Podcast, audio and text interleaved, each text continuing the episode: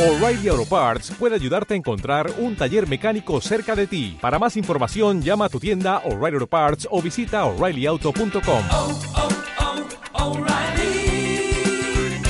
oh, Parts. Lubricantes Total patrocina Auto FM. Lubricantes Total. Mantén tu motor más joven por más tiempo. ¿Qué tal? ¿Cómo estáis? Bienvenidos a un nuevo podcast de Auto FM. Soy Fernando Rivas y estoy encantado de compartir este ratito con vosotros. Aquí comienza Auto FM. Bueno, pues eh, visto el éxito que tuvimos con el eh, podcast en el que empezamos con el tema motos, en el que nos lanzamos a hablar sobre las motos válidas para el carnet A2, para esas motos de menos de 48 caballos, pues sí, como os prometimos, vamos a seguir hablando de motos aquí en, en Auto FM. Alberto Martínez, ¿cómo estás? Muy bien, y todos los oyentes seguro que también bien.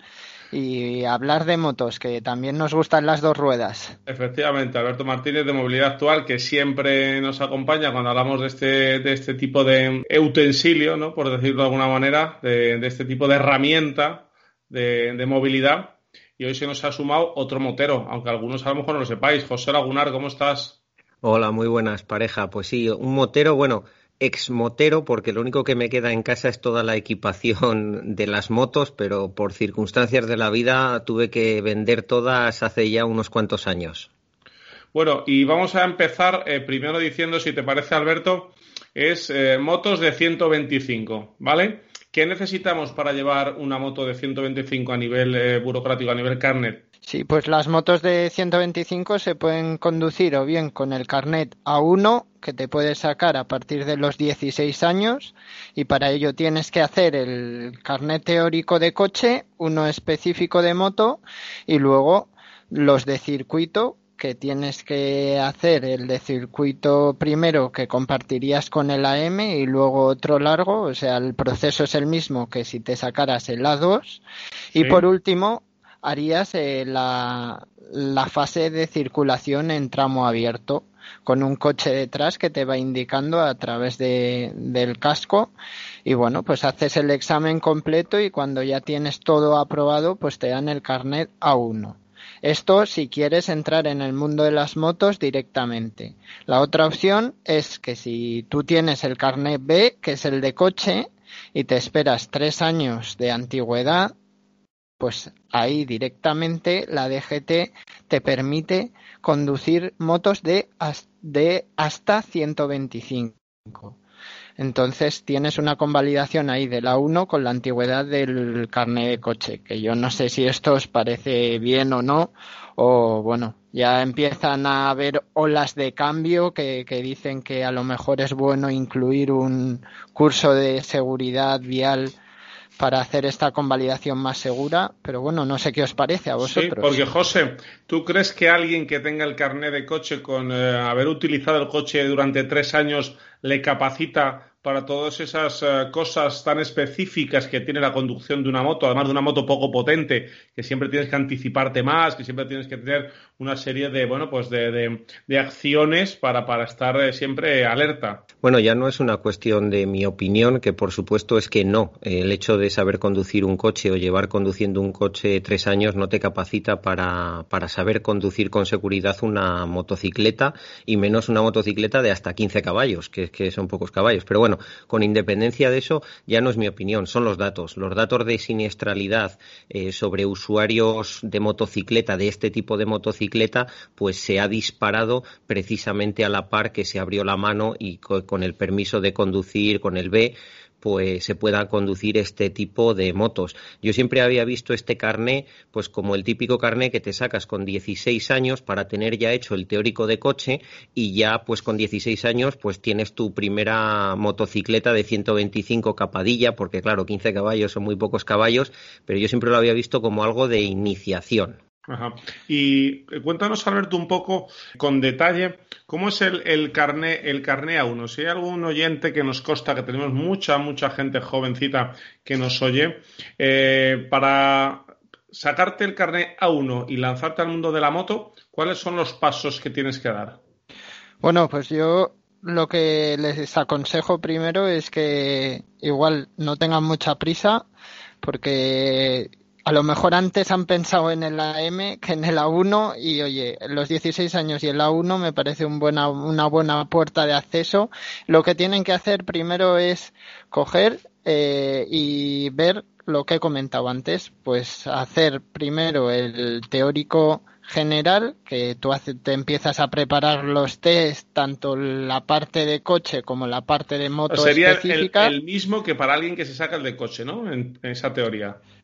Sí, sería primero la parte de coche, pero luego en el mismo examen, el mismo día, haces también una parte de moto. Con lo cual, pues ya, además, te quitas esa parte para cuando te vayas a sacar el B. No lo, ya lo tienes, no lo necesitas. Cuando ya Correcto. tengas 18 y te vayas a sacar el de coche, pues ya directamente a la práctica. Porque el teórico ya lo tienes de habértelo sacado con el A1. Una vez ya has estudiado, has sacado todo perfectamente, porque no dudamos que si escuchan AutoFM no van a tener ningún fallo, pues se, se acercan y empiezan la fase de circuito. En esta hay como dos partes. Es Un un poco más para buscar, aunque no detallemos cómo es el circuito, es un poco más buscando la habilidad, ¿no? El, el- el demostrar que tienes un cierto equilibrio y manejo de, de pies y manos. Este, eso es, el primer acercamiento a lo que es el vehículo en movimiento, lo haces en un circuito cerrado, que todas las autoescuelas de cierta entidad tienen uno, y si no lo comparten, y lo que haces es, bueno, empezar a hacerte con la moto, a familiarizarte con el vehículo. Y tienes que resolver un tipo de pruebas como circuitito pues de conos para, para hacerte pues con la agilidad de la, de la propia moto de 125. Esto es un acierto porque así ya cuando vayas a salir a circulación sabes que, de qué se trata eso de ir en una moto. ¿Qué sucede en el de 125? Que en el circuito largo, por ejemplo, y esto es algo que la DGT debería pensar en cambiar, tienes que hacer el mismo tiempo que en el A2, con una moto que en potencia es mucho menor. Con lo cual tienes que ir bastante fuerte en el circuito de la autoescuela, cosa que no entiendo. Pero bueno. Y, este, y, este- y- y la moto que se utiliza en autoescuela, ¿sabemos si, es- si tiene que ser un scooter o es una moto de marchas o esa elección de la autoescuela? Esto da igual, vamos, yo cuando lo hice eh, practiqué con una moto de marchas y luego en el examen me dejaron una scooter. Entonces pienso que ahí no hay descripción. Lo ideal sería hacerlo con una moto de marchas. ¿Por qué? Porque al final te ofrece un bagaje que luego a futuro, Correcto. llegado a elegir en, en, la- en todas las opciones del mercado, pues ostras, querré saber llevar una moto de marchas, sería lo ideal. Pero bueno, hay veces que no. Y por último, ya cuando has sacado el teórico del circuito, tienes que hacer la parte práctica. Y en la parte práctica, pues lo que haces es tú ir en la moto bien equipado y en el casco llevas como un altavoz eh, que te van indicando desde el coche justo que va atrás y bueno, te hacen las indicaciones y el aprendizaje a la circulación que harías con el carne B. que es un poco Y- incongruencia eh, porque creo que eh, llevas esos cascos dentro de- del, del casco de, de protección para que puedas estar escuchando al profesor o, en- o el examinador en caso de sea el examen, pero luego esos sistemas Bluetooth de conexión con otro vehículo eh, creo que los están ahora multando en, en las motos, ¿no? Cuando hablas por teléfono. Sí, esto es una absurdez que esperemos que en algún momento la DGT solucione a bien porque en todos estos dispositivos pues en la autoescuela los usas y luego cuando ya estás, por ejemplo, en una quedada con amigos, pues no te dejan utilizarlo y es como, vamos a ver lógica, por favor. Si he aprendido a circular en moto con ellos, será bueno que cuando esté usando el vehículo lo pueda seguir utilizando. Pero hay incongruencias que ya sabemos que, que muchas veces no llegamos a comprender y la norma pues no está eh, a la orden del día. Por así decirlo. Pero bueno, aquí sí hay que tener en cuenta que, claro, tú como usuario no tienes un casco con, con este dispositivo, con lo cual te deja, te suele dejar la autoescuela uno y a lo mejor no siempre es de tu talla.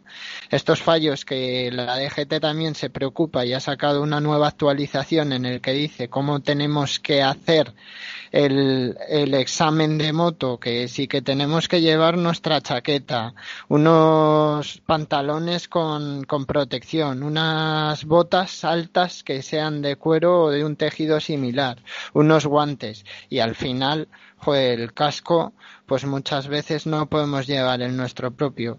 Aquí falta coherencia, pero creo que sí que ha quedado claro el, la forma de sacársela uno, que es eso, eh, carnets teóricos, luego el práctico de circuito y por último el práctico de circulación. Y lo puedes Eso hacer es. a los 16. Eso es. Que, si, que si vienes del carnet B, si tienes una antigüedad de tres años, creo que has dicho, del carnet B, que es el de coche, ya no tienes que demostrar esa agilidad, ese equilibrio en el, en el de pista, sino que directamente puedes utilizar una moto de 125, ¿verdad?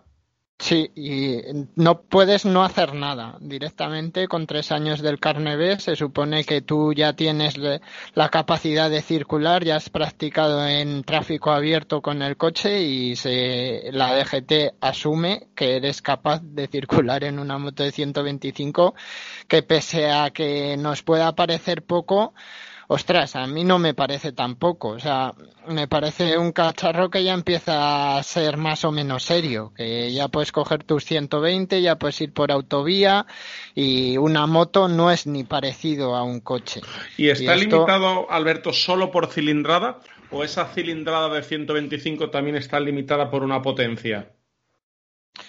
El máximo son 15 caballos. Lo Ajá. que sucede es que en las motos eléctricas, que es lo que viene, ahí hay un poco de trampa, porque los 15 caballos son de potencia nominal, con lo cual muchas eléctricas dicen, oye, mi potencia nominal es 15 caballos, pero mi potencia pico es mucho más alta. Con lo cual, en un futuro medianamente cercano vamos a ver eh, usuarios con el carné B con motos eléctricas que de potencia pico tengan como un vehículo de 400 centímetros cúbicos o más. Y esto lo vemos en el tráfico, sobre todo urbano, con lo cual ahí va a haber algún fallito que no queremos y esperemos que no se traduzca en accidentes más serios. Y otra cosa, eh, José, eh, ya hemos hablado del, del carnet, ya hemos hablado de cómo sacarlo, ya hemos hablado de cómo de cómo acceder a una moto de 125. Eh, tú que, que, estás en el día a día de, de la seguridad vial, de, de, de la seguridad pasiva, de la seguridad activa, qué importante es el equipamiento, porque bueno, tú tienes tu carnet de coche, te compras el carnet de moto y a lo mejor crees que con una chaqueta que abrigue mucho y unos guantes gordos de lana puedes ir por la ciudad con ello, pero en un arrastrón eh, te puedes dar cuenta que no es así. Claro, por desgracia, como tú bien has dicho, puedes ir con eso y puedes ir en manga corta. Lo único que te obliga la ley es un casco y tampoco especifica mucho sobre la calidad de ese casco, los años que debe tener, etcétera.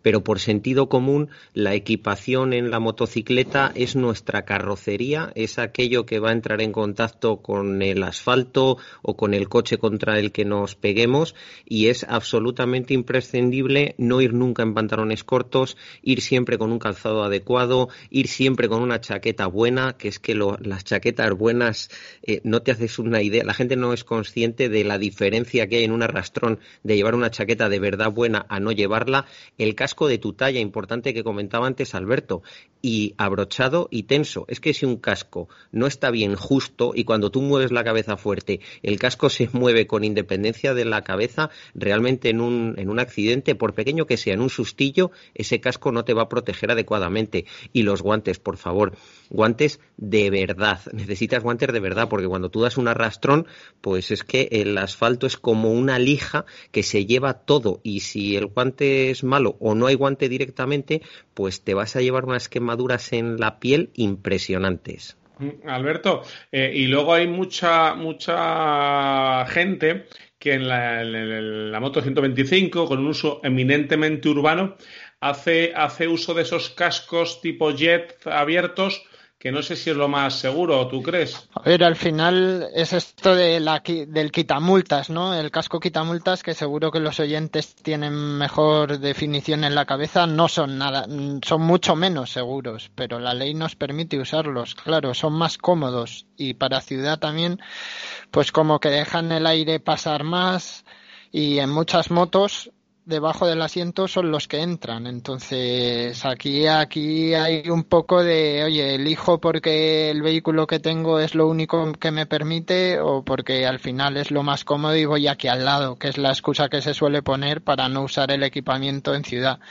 Y estoy y muy de acuerdo tema- con lo que Y otro tema importante, Alberto, eh, nuestros oyentes pueden pensar, sobre todo los que no son moteros, que es precisamente el público principal de estas motos, que dicen, ah, no, bueno, pero es que ese casco tipo jet o abierto está homologado. Ojo, no todo lo homologado es seguro, ni todo lo que está sin homologar es inseguro. O sea, maticemos mucho esos detalles porque no piensen porque que un casco tiene una etiqueta de homologación ya es seguro, no.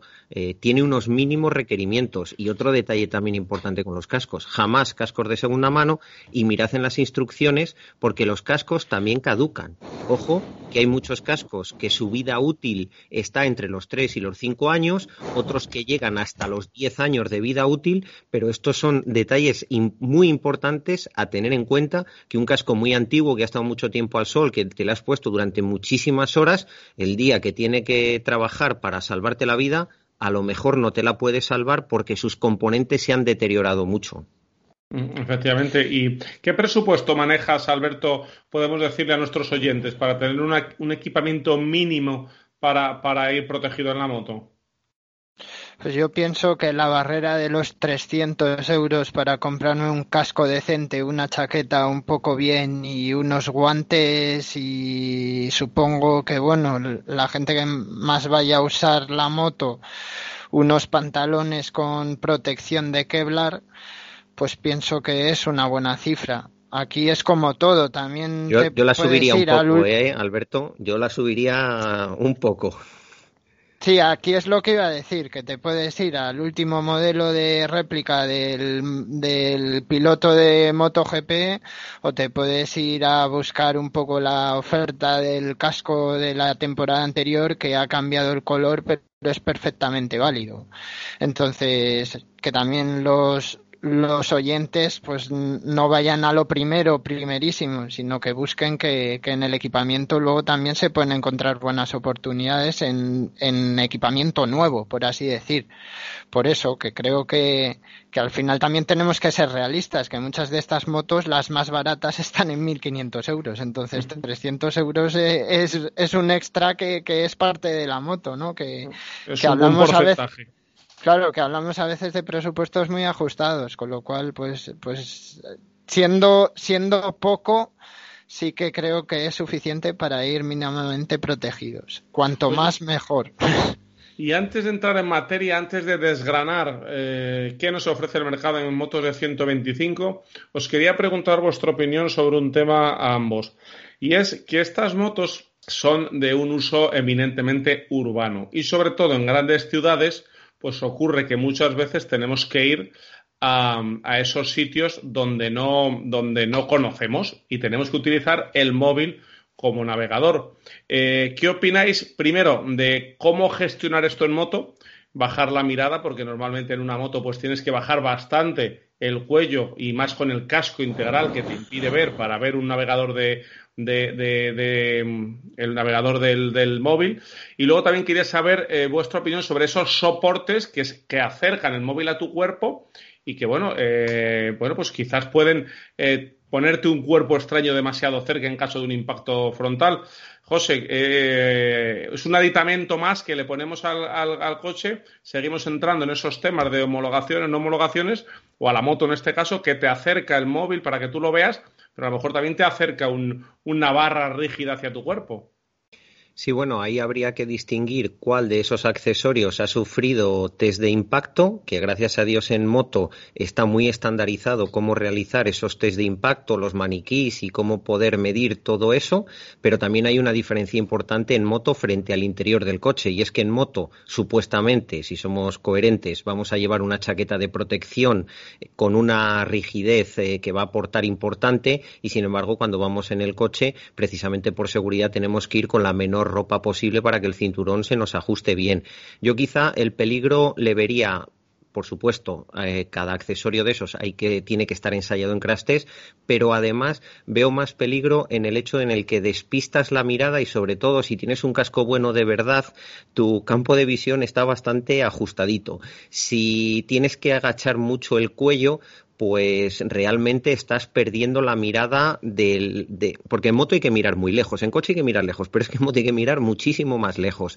Entonces, a lo mejor una moto tipo trail, que sí que tiene un manillar más alto y una posición de conducción en el que eh, poner un teléfono, un teléfono con pantalla grande para verlo, bueno, pues a lo mejor no te desvía muchos grados la mirada, en una scooter o en una moto tipo naked, etcétera, yo creo que es excesivo. De hecho, yo personalmente jamás he puesto ningún tipo de dispositivo para ir a los sitios y de hecho eh, para ir en moto yo creo que es mucho más recomendable. Y sobre todo nos va a ayudar a ejercitar la memoria que ya se nos ha perdido antes de montar en la moto, mirar el callejero, te montas en la moto y, vas para allá con el móvil metido en el bolsillo. Ah, porque tú, Alberto, que eres, eh, además de experto en movilidad, usuario de motocicleta, eh, ¿cómo gestionas el tema de, buscar una dirección y el, ir siguiendo las indicaciones del navegador eh, en una moto?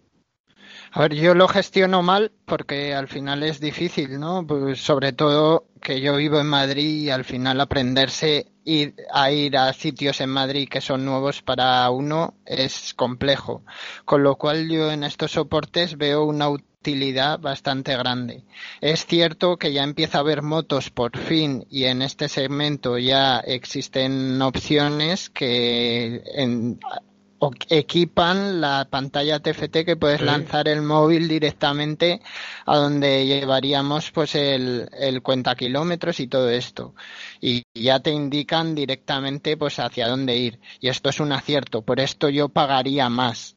Pero eh, la opción barata es instalar este tipo de accesorios que sí que veo prácticos y útiles siempre que se instalen bien y siempre que el teléfono quede bien ajustado. Muchos de ellos se ajustan justo donde el retrovisor, o sea, en el mismo soporte del, retrovisor es donde se engancha donde se enganchan. Hay algunas motos que la propia marca directamente ofrece un, sistema específico para montarlo encima del carenado que lleva el manillar. Pues por ejemplo, la Forza 125 tiene uno de estos. Eh, la Silence S01 también. Con lo cual esto pues es otra oportunidad. Lo que sí que nunca, nunca, nunca, nunca, pero nunca debemos hacer es coger y lanzarnos eh, las indicaciones del Google Maps a unos auriculares Bluetooth tipo AirPod y metérnoslo debajo del casco, que eso también está pasando más de lo que debería suceder. Y es una solución que no es ni mucho menos ideal. Entonces aquí. es una solución que puede ser incluso un, peligro. Y si te parece, Alberto, lo que podemos hacer ya es meternos en, en ver em, qué moto elegimos, qué opciones hay, ¿te parece? Bueno, a mí perfecto. La verdad es que hay mucho que hablar en este ámbito. ¿Quieres que arranquemos por, eh, por el segmento rey en Moto 125, que nosotros como que, los scooters, ¿no te parece? Sí, sí, aquí ya te puedo contar, pero vamos, largo y tendido, porque son los que más se venden, los que al final la gente demanda más, porque realmente es el electrodoméstico de uso diario que yo y aquí os tengo que decir así, creo que cada familia de España debería tener uno de estos, sobre todo los que vivan en grandes ciudades. Creo que, haría mucho bien a las ciudades que, cada familia, cada hogar tuviera un cacharrito. Es de un buen comodín, ¿verdad? Es un buen comodín para tener en la puerta de casa. Un buen electrodoméstico diario, es que así, así lo puedo definir y si a alguien no le gusta la definición, pues lo siento mucho, pero una moto de 125 de las medianamente económicas, pues es la definición perfecta de, de, cacharro que te soluciona la vida en la ciudad y en especial en las grandes ciudades, pero, pero te facilita mucho. Y dentro y... de estas motos de 125 hay una que es la absolutamente reina del, del mercado, ¿no? Eso iba a ir. Eh, se llama Kimco Agility City 125. Lleva muchos años siendo la más vendida porque es un producto que aúna una solidez y, una, y un refinamiento de marcha suficiente que tiene en, en la definición la relación calidad-precio como, como lo máximo. Y bueno, como si nos vamos a coches, el Dacia Sandero es el más vendido, pues la Agility City 125 también es la moto más vendida. Y también, y buscando, que... y también buscando, Alberto, ese enfoque eh, low cost, entiéndaseme low cost como una moto competitiva en precio, no una moto mal hecha. Sí, precio muy ajustado, creo que está rondando los 2.000 euros, entonces es que, que, que, que queremos, ¿no? Y es una 2.000 euros nueva, es que no, no podemos 2.200 euros nueva. Uh -huh. Y si aprieto un poco al concesionario me la llevo con el top case. Eh, joder, es que de es hecho, lo que digo, so, de, soluciona de hecho, mucho.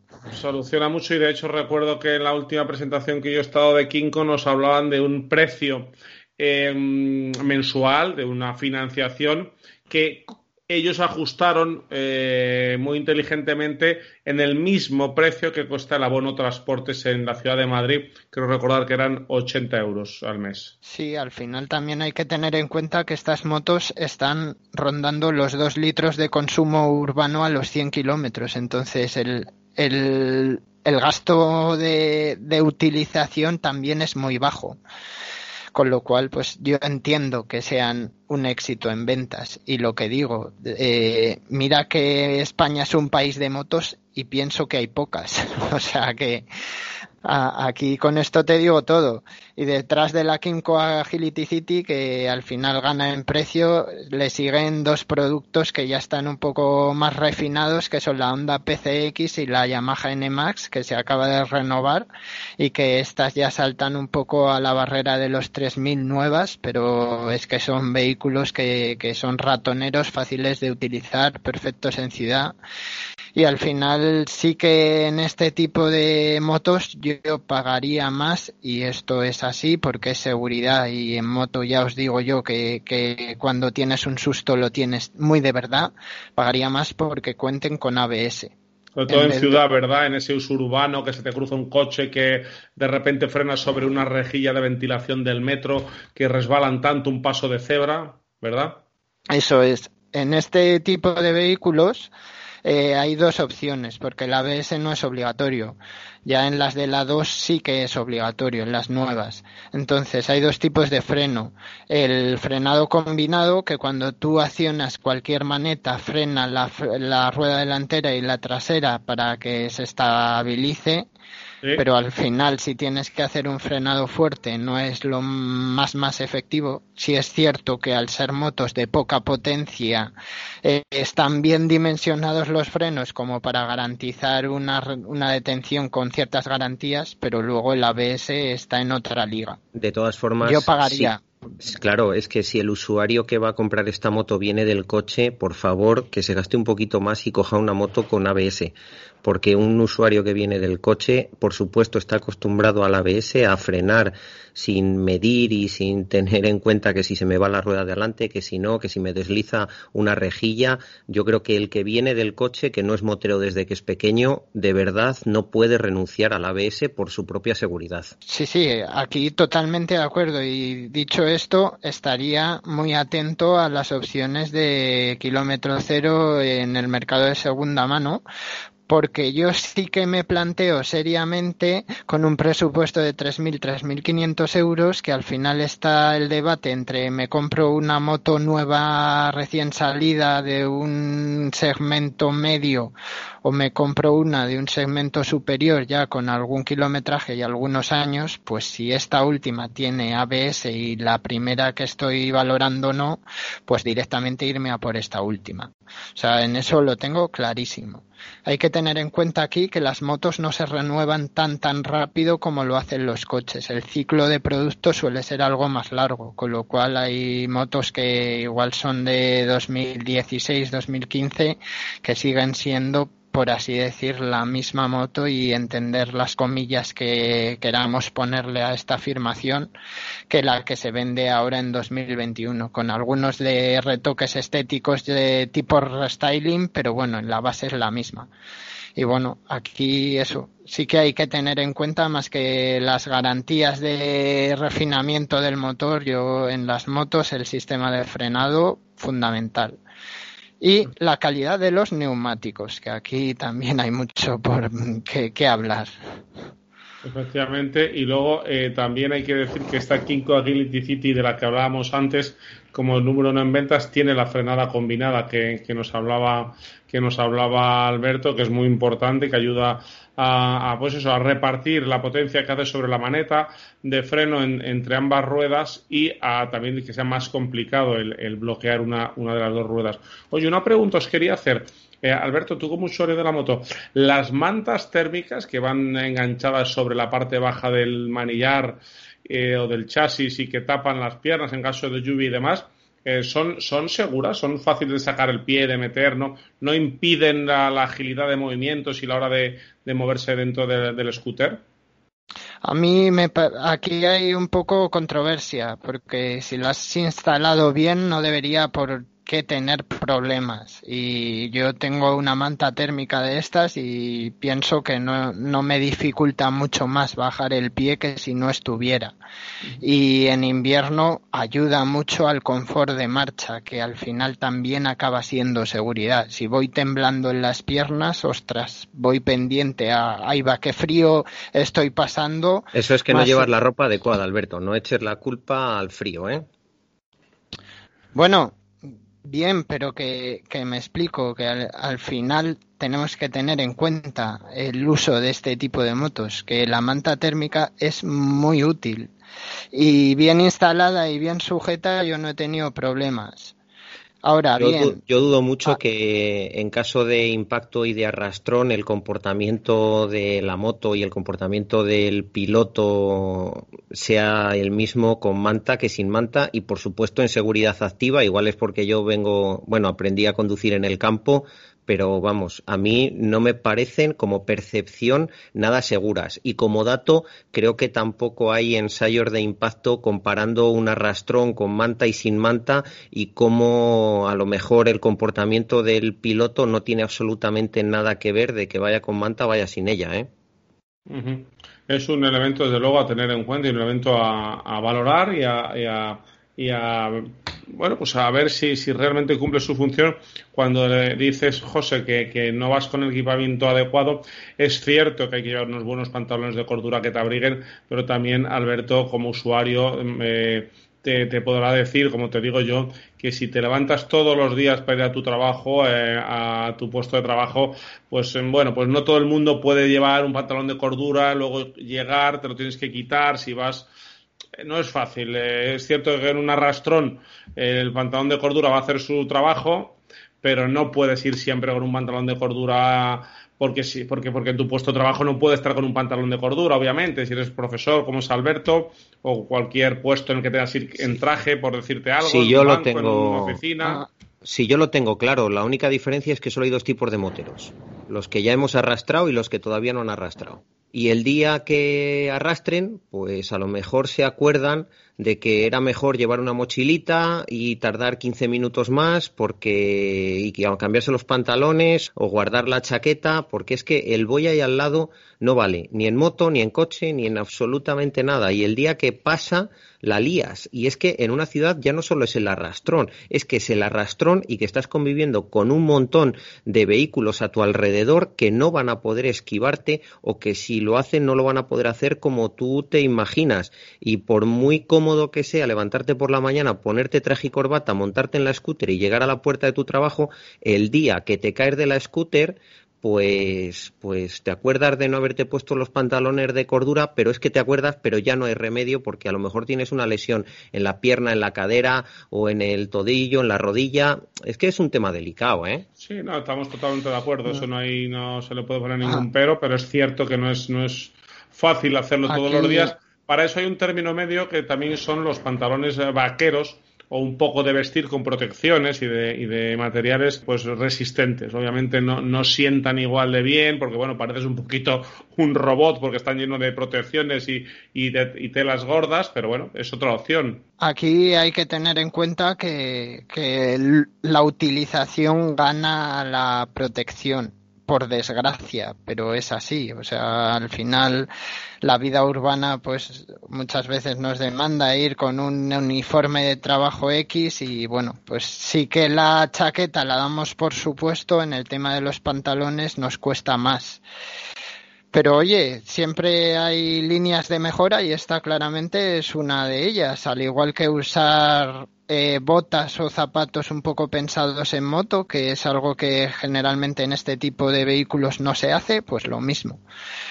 Pero aquí también hay una línea de trabajo que, que se puede valorar. Sí, sí, claro, que Totalmente. aquí proponemos a ver qué, qué hacen los oyentes. Si usan la scooter de 125 sin apenas protección o son de los que piensan en que, en que todavía no se han caído y se pueden caer. Por cierto, darme, darme dos Que se van a caer seguro, ¿eh? Se, van, a caer, seguro. José no, no, nos lo, no nos deja que nos olvidemos de ese riesgo que está ahí que, y que realmente es, es cierto. Darme dos minutitos, que hacemos un recado, hacemos una pequeñita pausa. Dos consejos y volvemos. Cuando se instala una silla de coche para niños con Isofix, se ocupa parte de la plaza central hasta hacerla inutilizable. El anclaje Drive Move permite desplazar el Isofix y recuperar ese espacio perdido para poder instalar una tercera silla o que un adulto viaje de forma cómoda y segura.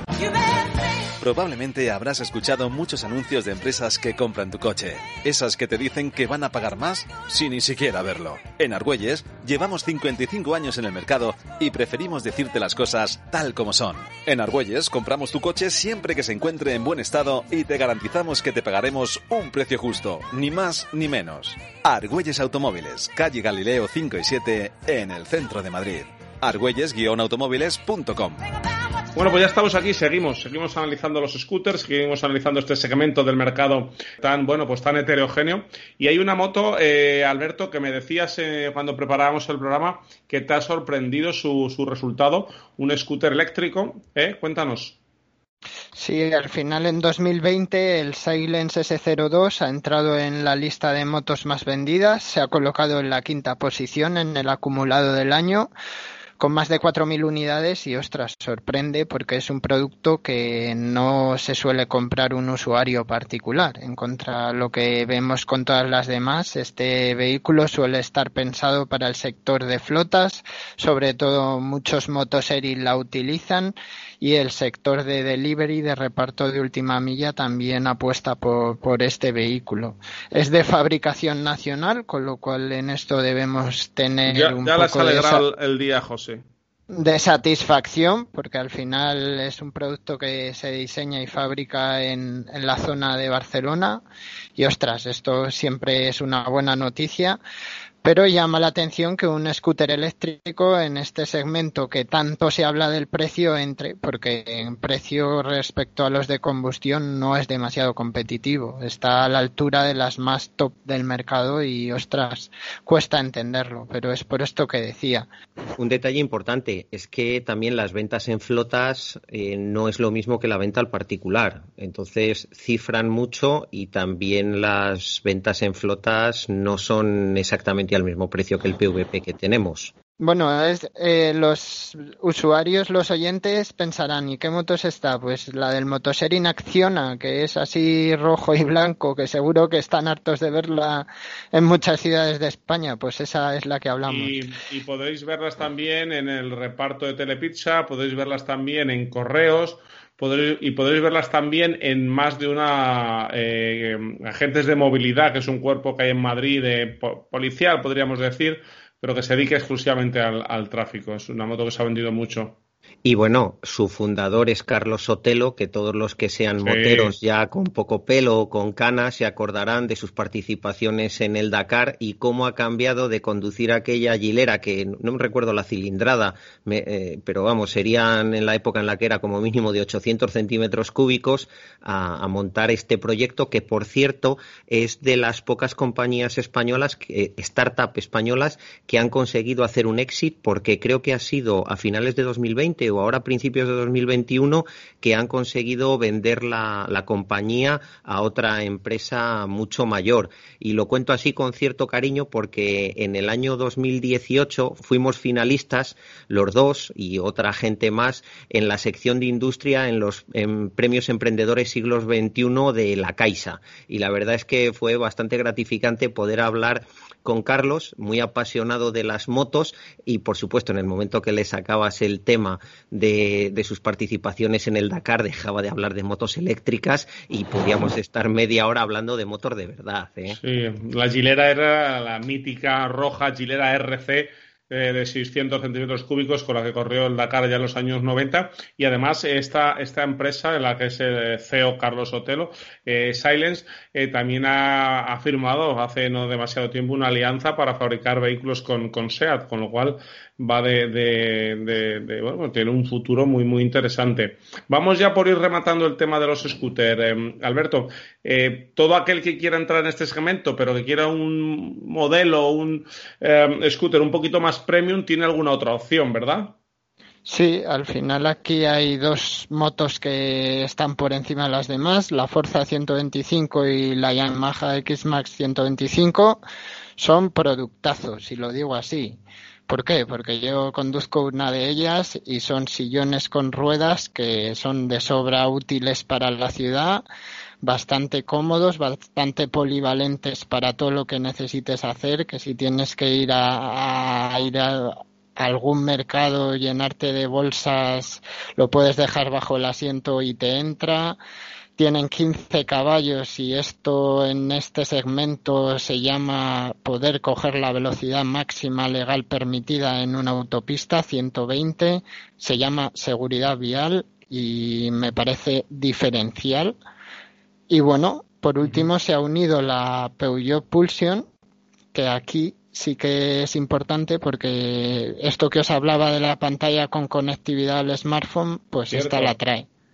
Así que también se puede se puede valorar porque está, en este segmento alto. Son vehículos que ya están en unos precios que ostras eh, por- nuevas por encima de 5.000 que se dice pronto para una 125 pero eh, aquí entra el punto en el que no me apetece sacarme el carne de moto porque la 2 al final es un engorro, necesito un vehículo que me solvente la, la movilidad urbana, tengo una cartera así más o menos cómoda y oye, eh, me compro una de estas y bien a gusto puedo estar que, que tengo la vida ciudadana solucionadísima. La vida ciudadana y como bien dices tú, con ese punto eh, extra ¿no? de, potencia, pues incluso algún trayecto interurbano eh, también lo puedes hacer perfectamente con cualquiera de estos, de estos modelos. Vamos a pasar, si te parece, Alberto, al segmento Naked. Un segmento quizás más enfocado a aquel que, llega a la moto de 125, pero que yo creo que quiere tener un recorrido un poquito más motero, ¿verdad? Ya una moto con marchas, una moto más, eh, más motocicleta y, y no más alejada del, del concepto scooter.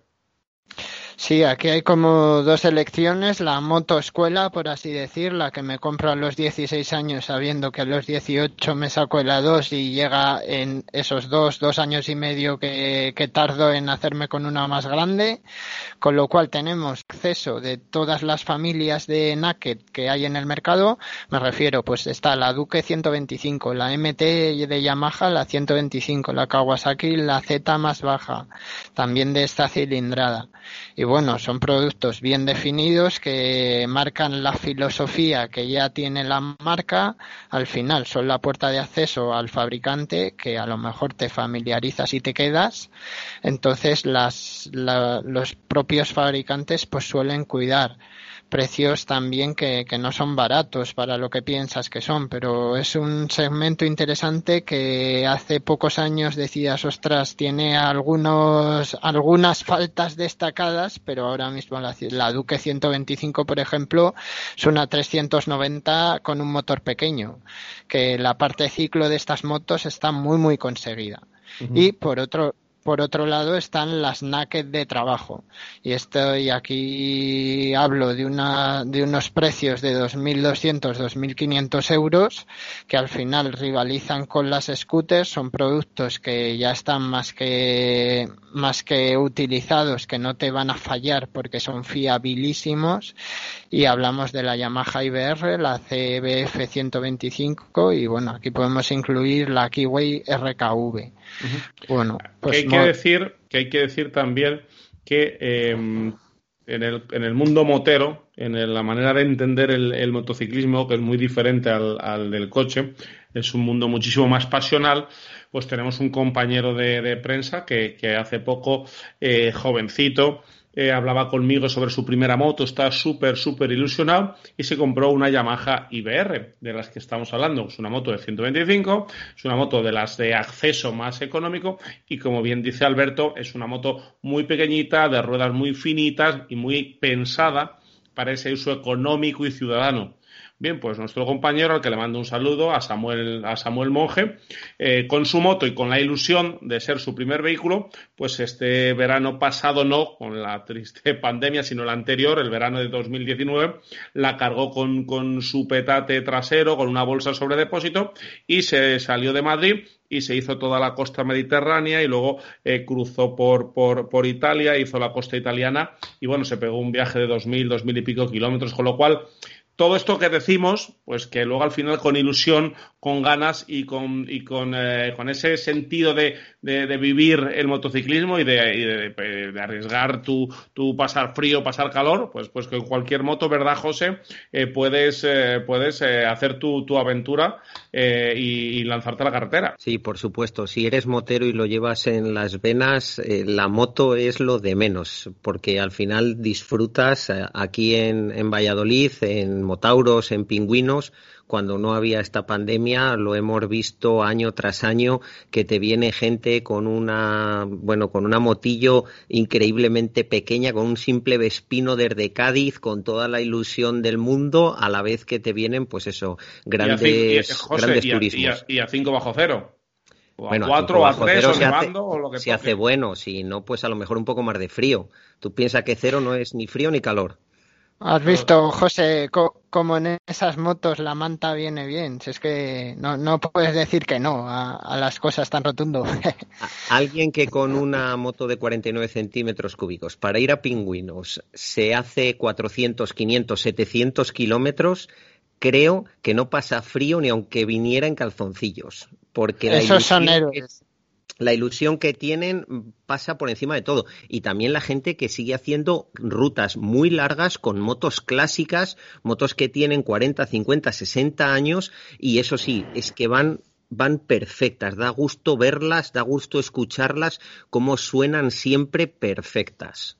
Por cierto, este Alberto, estaba yo contando esta aventura de este compañero nuestro con este tipo de motos, pero bueno, si realmente lo que quieres es entrar, acceder al mundo 125 y hacer este tipo de cosas, o en tu cabeza está utilizar la moto para tu día a día urbano y sabes que ese Semana Santa, ese verano, te vas a hacer un viajecito, está, aunque sea en motos de 125, también hay un cada vez más extenso, antes era más complicado de encontrar, segmento trail. Sí, al final el segmento trail dices, ostras, una 125 con maletas y demás, ojo, no tira. Pero oye, por lo menos tenemos la opción de comprarlas, que siempre está bien que el, que el usuario sea el que elija. ¿Y qué Aquí tenemos la- en ese segmento? La MacBook Montana XR1, que es la pequeña de la familia, yo creo que es la, la que yo compraría. Y luego está también la MIT TK 125. Son motos que ya son resultonas, ¿eh? Entonces, si alguien quiere eh, una trail asfáltica de iniciación, pues este tipo de motos es, es un buen acierto. La otra que también me propondría yo para tener, pues por ejemplo, si vivo en una ciudad como Madrid y tengo una casa en el pueblo cerca y a lo mejor me gusta irme por el campo a veces, pues la Rieju Tango que tiene solera este, este producto, pues me parece también un acierto y es una moto que, que tiene pues un precio bastante bien definido. Y es una 50-50, por así decir. Entonces, para una España de segundas residencias, la tendría allí para irme al pueblo y disfrutarla y irme o bien a por el pan o a perderme por ahí por el campo. Efectivamente, y luego está el segmento que en todas las cilindradas mm, ha crecido. Estamos en un mundo que no sé si lo pasado fue mejor o, por lo menos lo queremos, lo queremos recordar y lo queremos actualizarlo, pero tenerlo muy presente. Ese segmento, ¿cómo lo llamamos, Alberto? De las clásicas, de las neoclásicas, de las, de las eh, motos retro, que también está pegando muy fuerte. Sí, la definición la que quieras. Motos clásica, café racer, retro, neo retro. Aquí hay un poco un berenjenal que definirlo pues es, es difícil. También podemos meter aquí en la mochila las custom, que también las hay. Pero bueno, las motos así que si yo le digo a mi madre piensa en una moto, son las que directamente le va a salir la, la mente a, a florecer y van a decir, ostras, pues una moto faro redondo adelante, sin florituras y, y muy chulas, ¿no? Y suenan bastante bien, aunque sean de 125. Aquí podemos encontrar, pero muchísimo, ha aumentado este segmento que ya se nos está yendo casi de las manos. Todas las marcas nuevas han empezado por aquí, porque al final son motos muy, muy resultonas, que se ven muy bonitas, que en verdad lo son. Luego a veces las calidades dejan mucho que ofrecer, pero al ser simples también pueden ser baratas. Entonces, en este segmento de las 125, pues aquí el precio también habla y habla mucho. Con lo cual la- me estoy refiriendo a todo el, el portfolio de producto de las marcas tipo Hanway, Mash, Brixton. Pues aquí hay bastantes escalas de precio, algunas más bajas, otras mejores. Nadie da duros a pesetas, la calidad se paga. Y entre todas, pues por ejemplo, yo me iría directamente a una FB Mondial, me parece una moto súper bonita. Bonita. Y bueno, especialmente tienen una sicarenada tipo más deportiva, que es el modelo Pagani, que creo que, que, pues ostras, yo si me tuviese que comprar, me parece un producto bien definido, un motor Piaggio ya con calidad, entonces me iría por ella. Otra opción, si quiero así lo más neo retro, pues me iría a una Honda CB 125R, que es un productazo, ya está en un precio un poco más prohibitivo, pero por ejemplo, para que los oyentes tengan en cuenta de la, del salto de calidad que están dando las 125, ya incorpora una horquilla Sowa. Sowa. Entonces, uh -huh. ostras, pues ya no, no, llevan lo más barato del mercado, ya, ya son componentes de primera calidad. En cuanto Perdona, habéis empezado a hablar de motos clásicas, no he podido por menos te que teclear en el ordenador la Montesa Impala 175, luego he tecleado estas que vosotros ponéis. Y bueno, sí, vale, es lo que se llamará ahora moto clásica, pero vamos, donde esté una Impala 175, por ejemplo, eso sí que era una moto bonita, dura como, como, no, como no más. Y fíjate, una pequeña anécdota, en la época en la que era motero, estábamos en una rodada en Motorland, en Aragón, en un cursillo de conducción, y entró a rodar una Montesa Impala con un piloto que era bastante más mayor que todos nosotros, y yo me quito el sombrero ante la capacidad que tenía ese hombre de ir rápido con la moto y cómo iba la moto en las curvas. Era algo increíble. Así que no sé si todo tiempo pasado fue mejor, pero por lo menos es mejor que lo que los jóvenes se piensan que ha sido. ¿eh? Efectivamente, lo que pasa que mm, ya nos ha contado la batallita del abuelo Alberto, eh, José, ¿eh? ya nos ha metido la, Bueno, nos ha metido de- la puña. Pero hay Aquí que hay que decir que, que unos buenos neumáticos hacen muchísimo. Y estas motos muchas veces, las Cafe Racer, proponen neumáticos tipo mixto de taco para ir por la castellana, cosa que quedará muy bonito, pero no tiene, no tiene ningún sentido. Y aquí hay que decir a los oyentes que pagar por un, por un neumático bueno, ya sea una 50, una 125, una 600, es garantía de éxito y seguridad que no se nos olvide que, que para, para ir bien en las curvas hay que ir bien sujeto al asfalto. Efectivamente, y luego, bueno, también poner el, el detalle, bueno, que si alguien está tegrando Montesa Impala, lo que va a ver es una preciosidad de moto, una belleza de moto, pero que no se olvide que cuando hablamos de motos neo-retro, son motos que, que de- por peso, por respuesta de motor, por frenos, por tacto, por um, eficiencia, por eficacia, pues claro, no tienen nada que ver. Una Montesa Impala es una moto que, es, que seguramente todavía en Barcelona ves a veces muchas por el centro, me imagino que cada vez menos por, por estas normativas anticontaminación que van a retirar todos estos vehículos, pero, pero una moto eh, moderna con aspecto clásico lo que te da es esa suavidad de uso y esa tecnología más moderna. Y la, F, la FB Mondial Pagani, que decía Alberto, que si queréis podéis ver em, eh, googleando FB Mondial Pagani, una moto preciosa. Estamos hablando de 3.295 euros, con lo cual, bueno, no dejan de ser motos, motos asequibles. Y por ir cerrando ya los segmentos que, em, de este podcast de las motos eh, de 125, hay deportivas en el segmento 125 también, ¿verdad? Hombre, claro, los más quemaillos, los chavales que necesitan ahí empezar en las motos fuerte, pues tienen ahí su oportunidad. Y por ejemplo, la Yamaha R125, la Ninja, la KTM RC125, aparece aquí que no hemos nombrado la marca Aprilia con su RS125. Bueno, pues aquí hay bastante que elegir, son motos ya de precio un poco alto para, para ser un octavo de litro, pero una, un vehículo de iniciación perfecto si lo que quieres es cogerte una R en el día de mañana. Por ejemplo, si es verdad que hay grandes ausencias que en algún momento estuvieron, pero ya no, como la familia CBR, no tiene una de 125 en, el, en este momento y Suzuki tampoco. En este caso, bueno, pues también, también se puede coger una, una deportiva que hay que tener en cuenta si eres un chaval joven de 16 años, 17, que a lo mejor los seguros con una de estas motos te igual te ponen alguna pega que otra. Y es algo que lo digo por propia experiencia, porque son motos que, que son deportivas. Entonces a los seguros no les suele gustar que, que aunes juventud y deportividad en un mismo producto y, y luego lo pagas.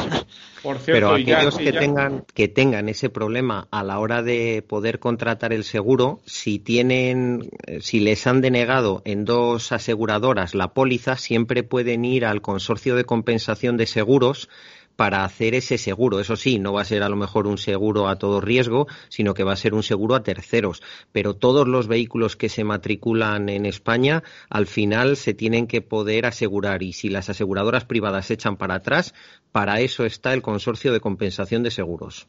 Un servidor tuvo que hacer uso de él hace más de 20 años con un Renault Clio 16 válvulas de la época que no me querían asegurar y en el consorcio de compensación de seguros eh, en la calle Serrano en Madrid concretamente allí tuve que tuve que acudir.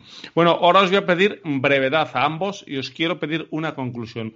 Os quiero eh, pedir que os dirijáis ambos a, a un conductor de coche ya con cierta experiencia y también vicios adquiridos en el coche, alguien de 40, 45, 50 años, que esté absolutamente aburrido de comerse atascos con su coche o que tenga miedo de eh, acudir al trabajo en transporte público por la pandemia. Consejos para irse a una 125, qué tipo de moto y qué haríais, cómo os, os formaríais y equipamiento. Un poquito, eh, pues eso, en, un par de frases, eh, consejos para, este tipo de, cliente. Venga, empieza tú, Alberto. Pues yo aconsejo que te hagas un curso de conducción segura o bien cojas cinco clases o diez en una autoescuela para hacerte con una moto 125, que vayas al concesionario, te sientes, mires, escuches este podcast y pienses en qué moto necesitas y que disfrutes con seguridad sabiendo que una moto no es un coche. Sí, yo creo que la clave está en que no dé por sentado que va a saber conducirla y se forme, se gaste, invierta un poquito de dinero en formación, en una autoescuela, en dar unas clases prácticas en circuito, en pasar el tablón, los conos. Eso que puede parecer una chorrada cuando estás muy viciado en el coche no es ninguna chorrada y te va a dar una agilidad a la hora de solventar soluciones en moto importante. Luego que compre la moto que le dé la gana según sus circunstancias y lo que él quiera. También te digo que cuando ya vas cumpliendo años, esto de levantar la pierna para echarla por encima de una moto muy alta cada vez se hace más complicado, pero sobre todo que no de nada, por supuesto, que se forme y que se forme con profesionales. Creo que hemos tratado de resumir en esta horita de programa todo lo que debes saber si te estás asomando al mundo de las motos de 125. Alberto Martínez, Movilidad Actual, muchas gracias. A vosotros y mucho gas para los oyentes. José Lagunar, Ribequit Technology, muchas gracias. Gracias a vosotros y como ha dicho Alberto, en las motos la potencia y saber dar gas en el momento adecuado también es seguridad vial. Bueno, pues eh, un abrazo a todos, gracias por estar ahí. Seguiremos machacando el tema motos en AutoFM. Ya sabéis, nos encontráis en autofm.es, en redes sociales arroba AutoFM Radio, nuestro canal de YouTube AutoFM te quedáis en YouTube y ahí nos tenéis. Y sugerencias, dudas, opiniones, info arroba autofm.es. Saludos y muchas gracias. Lubricantes Total te ha ofrecido Auto FM. Lubricantes Total. Mantén tu motor más joven por más tiempo.